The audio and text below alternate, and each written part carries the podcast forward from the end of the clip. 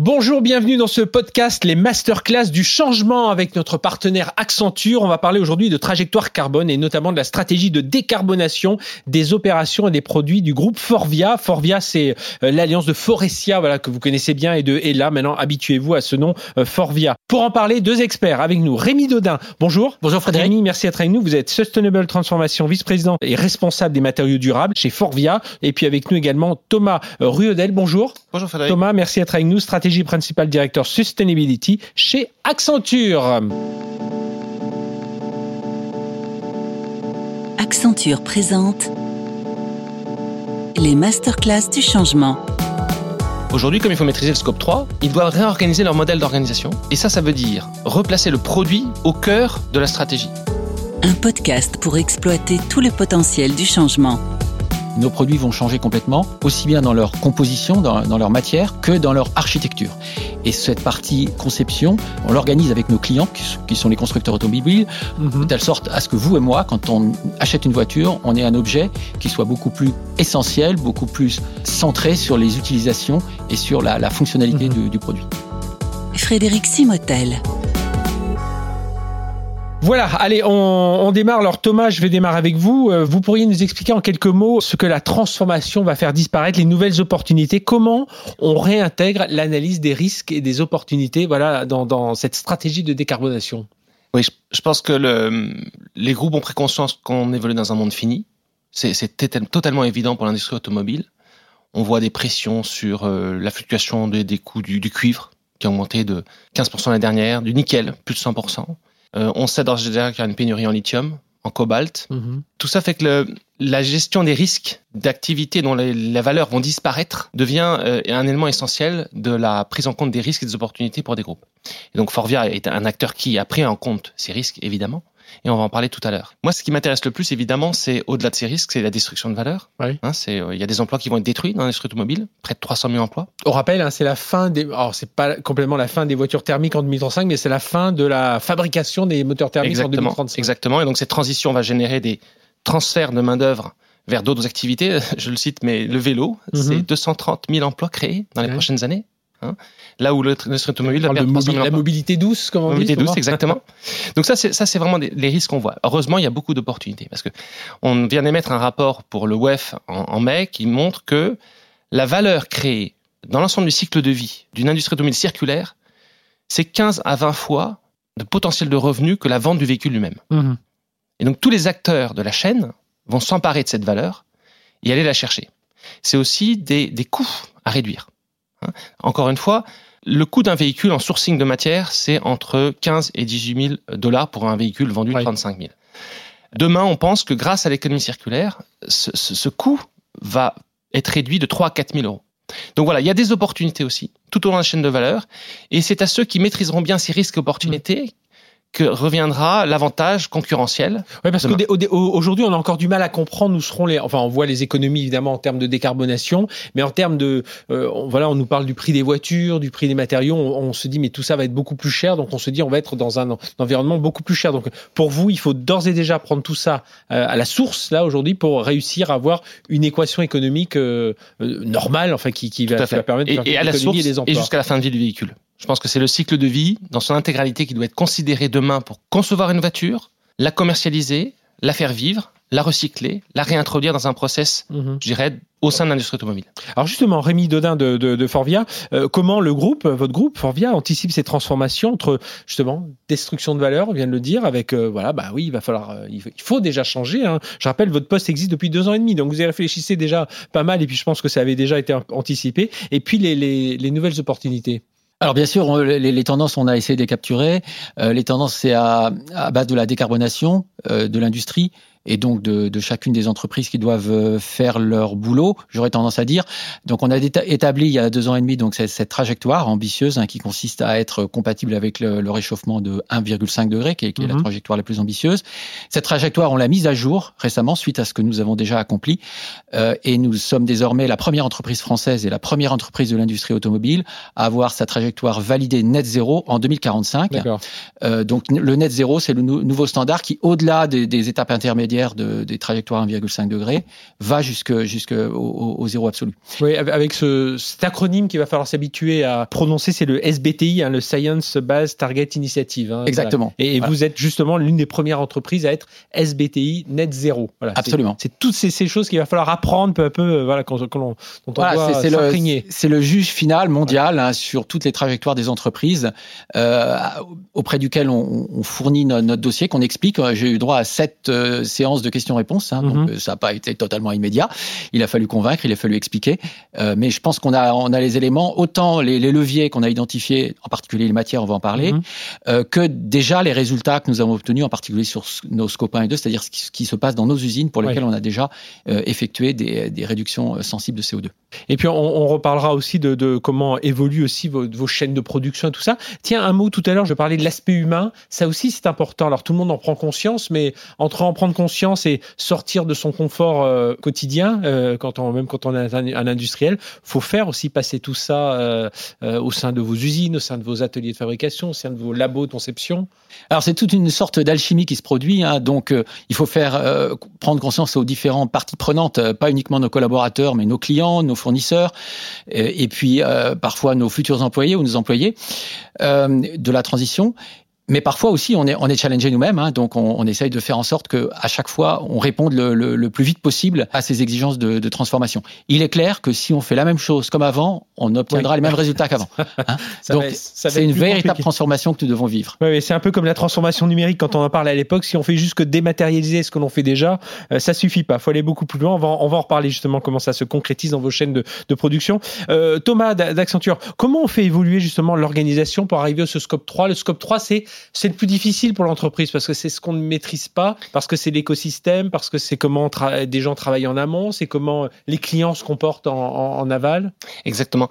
Euh, ce qu'on voit, c'est que les organisations, depuis, euh, je dirais, 20 ans, s'étaient organisées pour ne pas polluer sur les sites. Et donc, maîtriser leurs impacts immédiats, directs, donc ce qu'on appelle le scope 1, le mhm. scope 2 via l'achat d'énergie.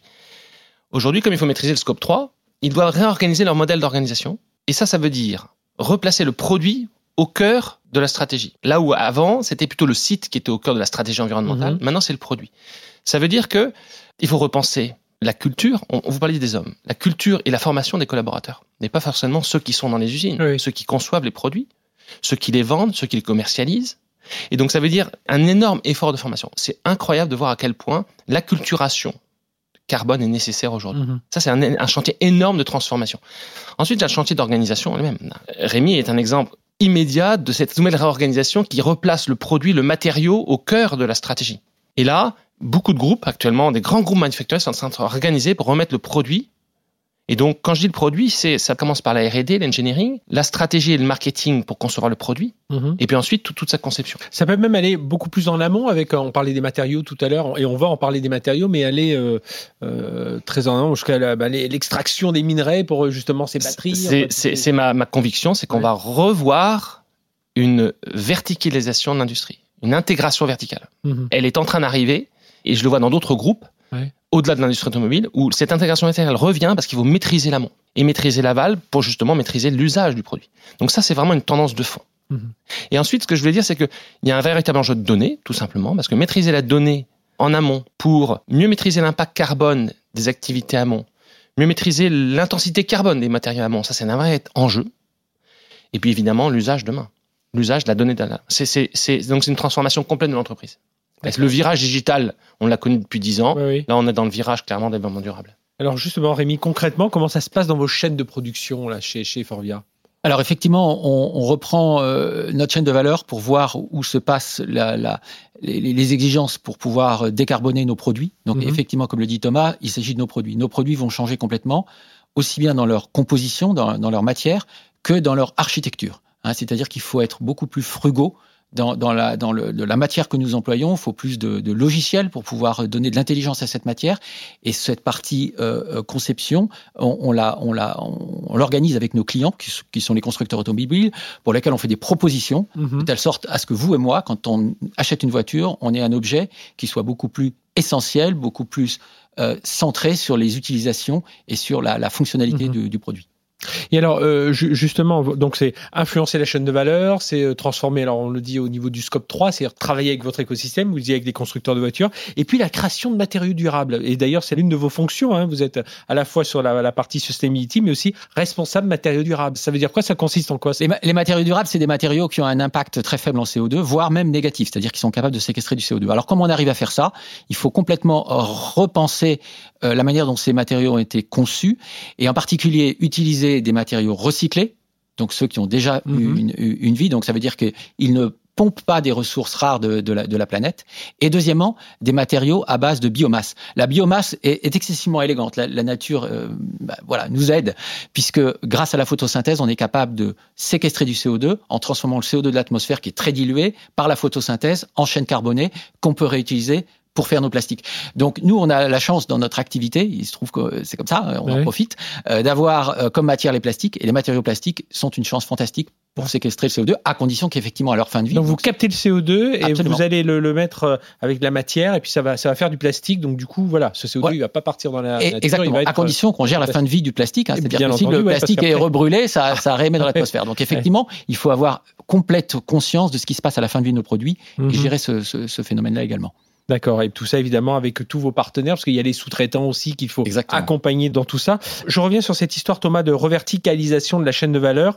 Comment on réussit à travailler avec euh, l'amont? Parce que alors on parlait d'acculturation. Et puis surtout, là, on parle de l'exemple dans le, secteur automobile. Est-ce qu'on vous le voyez, vous, chez Accenture, dans d'autres secteurs aussi, ce côté bah, reverticalisation du, de la chaîne? Oui, typiquement, l'exemple le plus flagrant, assez vieux, hein, ça date de 2015. Ikea avait racheté en 2015 des forêts en Roumanie. Mhm. pour exploiter eux-mêmes leurs forêts, pour démontrer que le bois qu'ils utilisaient dans leurs produits était euh, durablement exploité et recyclé. Dans l'industrie du retail, par exemple, la collaboration du retail est un élément essentiel de la décarbonation des acteurs de la grande distribution. Et donc, euh, euh, je, constate actuellement chez un, acteur qu'on accompagne que sa stratégie, c'est d'aller vers plus de marques propres pour mieux maîtriser son amont mieux maîtriser l'impact de ses produits et être capable demain, dans son assortiment de produits délivrés euh, dans un, supermarché, de mettre à disposition des, clients plus de produits à base de protéines végétales, mm-hmm. plus de produits dont l'impact carbone est diminué. Et donc cette intégration verticale, elle se, elle, finalement, elle s'opère dans toutes les industries et même dans la banque. Mm-hmm. On a un grand acteur bancaire français qui finance la transition énergétique et qui se demande s'il ne va pas investir lui-même pour maîtriser toute la chaîne d'efficacité énergétique, par exemple. Donc c'est une forme d'intégration verticale. Je pense que c'est euh, c'est pas uniquement pour sur des acteurs 100% euh, industriels, on le voit un mhm. peu partout. C'est-à-dire que c'est plus facile parfois de le voir sur les acteurs industriels parce qu'aujourd'hui, c'est eux qui doivent euh, travailler le plus vite. On le voit avec vous chez, chez Forvia, euh, Rémi Dodin. Alors justement, les étapes d'après, c'est quoi? Ah, les étapes d'après, c'est de, de, Dans lesquelles vous êtes déjà, je pense. Oui, absolument. on, est, on est toujours un peu en anticipation. Donc, ces matériaux durables que nous, que nous développons nous-mêmes, on les met dans nos produits que nous promouvons auprès des constructeurs automobiles qui, in fine, euh, vont adopter ces technologies pour mmh. qu'ils soient dans les voitures. Et ces technologies, encore une fois, je rappelle que ça inclut la fin de vie de ces produits pour lesquels on doit vérifier que ça se passe correctement. Et on arrive à avoir cette équation économique quand même? Vous pensez qu'on y arrivera de ne pas avoir des véhicules qui vont être euh, deux fois et demi plus chers parce que justement on aura pensé à tout ce recyclage, parce qu'on aura ces nouveaux matériaux, parce que c'est des nouvelles technologies dans lesquelles il faut investir dès aujourd'hui? Alors l'équation économique vole, hein, de mon point de vue. Euh, il faudra savoir faire des compromis le cas échéant. Il y a parfois des surcoûts, il y a parfois des économies. Euh, L'un dans l'autre, je, je, pense que on, on, est capable de, de trouver les, les, bons équilibres euh, pour euh, pour financer cette, cette transition. C'est pas toujours cher et les technologies sont là. Euh, c'est à nous de, de, les mettre en évidence, de les découvrir. Elles commencent à devenir mûres. Mûres, ça veut dire du coup finançable. Hein. Mhm. Et donc par exemple, on le voit avec les panneaux solaires. Auparavant, les panneaux solaires, il y a, il 10 ans, c'était hors de prix. C'était pas, pas possible de, de, fabriquer sa propre électricité avec les panneaux solaires. Nous, désormais, on a mis en place un programme qui va développer un million de mètres carrés de panneaux solaires sur tous nos sites dans le monde, parce que justement, c'est même intéressant de produire nous-mêmes notre mmh. électricité. Et, puis, je pense qu'il y a aussi autre chose. Ça, ça, paraît évident un peu ce que je dis, mais par rapport à d'autres transformations qu'il y a eu, là, tout le monde doit aller dans ce sens-là. C'est-à-dire la, la, transformation numérique, tout le monde n'y allait pas à la même vitesse. Là, la transition euh, écologique, énergétique, non seulement faut y aller euh, tous, mais il faut y essayer d'y aller tous à la même vitesse. Donc, J'imagine que c'est un peu plus facile de travailler, notamment avec les constructeurs auto, avec vos sous-traitants. Oui, effectivement. Alors, on a un double phénomène. On a le phénomène de la réglementation. On, le voit sur les émissions de CO2 des, voitures du, réservoir à la roue, qui va s'étendre désormais sur mhm. toute la, durée de vie de la, voiture. Qu'est-ce qu'elle émet en CO2, hein, y compris la, production des batteries. Euh, mais également, il y a, la volonté propre des, constructeurs automobiles, qui sont des entreprises aussi citoyennes, hein, qui veulent s'engager, qui ont des trajectoires de décarbonation. Et donc, nous, on est dans ce phénomène général et on essaye d'être les premiers pour pouvoir proposer aux constructeurs les meilleures solutions. Pour conclure, euh, Thomas Riodel, euh, vous travaillez déjà chez Accenture à participer au, dessin des produits du futur, alors que ce soit les, euh, les véhicules, enfin, ou tout ce qui va nous transporter, en tout cas, qu'elle soit mobilité douce, qu'elle soit mobilité aérienne, enfin voilà, sur tous ces sujets-là, et puis dans tous les domaines. une, double, réponse. La première, c'est que ces études qu'on mène, typiquement, qui démontrent qu'il y a une valeur économique pour l'entreprise à s'engager dans cette économie circulaire et cette décarbonation, c'est un premier élément de réponse. Quand Rémi dit qu'il y aura peut-être un surcoût, parfois dans la conception de produits plus modulaires, oui, c'est un fait. Par contre, il y a des potentiels de revenus de 3 à 4 fois supérieurs en aval. Donc, c'est une équation qui est à construire. Parce qu'aujourd'hui, on, on, invente les matériaux du, futur qui nous permettront d'avoir un matériau dont l'intensité carbone est diminuée il y aura peut-être un petit surcoût parce qu'il faudra concevoir cette modularité. Par contre, il y aura des revenus à venir. Donc ça, c'est notre première contribution. Notre seconde contribution, en tant qu'entreprise, c'est d'accompagner nos clients. Et vous le voyez, la transformation est, majeure. Euh, ça va, ça va être des grands programmes d'entreprise. Et nous, notre, notre, notre volonté, ça a été de nous doter de ressources, hein, tout mhm. simplement. C'est pour ça qu'on fait beaucoup d'acquisitions. qu'on a acheté beaucoup de boîtes d'engineering mhm. qui conçoivent des produits durables et dernièrement, on a racheté une société de conseil Greenfish qui nous permet d'avoir plus de 300 collaborateurs supplémentaires euh, qui vont nous permettre d'accompagner nos clients dans cette décarbonation. Voilà, donc c'est des études qui démontrent finalement le bien fondé de s'engager et nous, en tant qu'entreprise, être capable d'accompagner nos clients. Voilà, et puis tout ça associé à des, les résultats financiers des entreprises et des performances environnementales, hein, puisqu'il faudra concilier, concilier tout ça. Merci à tous les deux, Rémi Dodin de chez Forvia et Thomas Ariodel d'Accenture pour ces masterclass du changement. Merci de nous avoir suivis et à très bientôt pour de nouveaux masterclass du changement.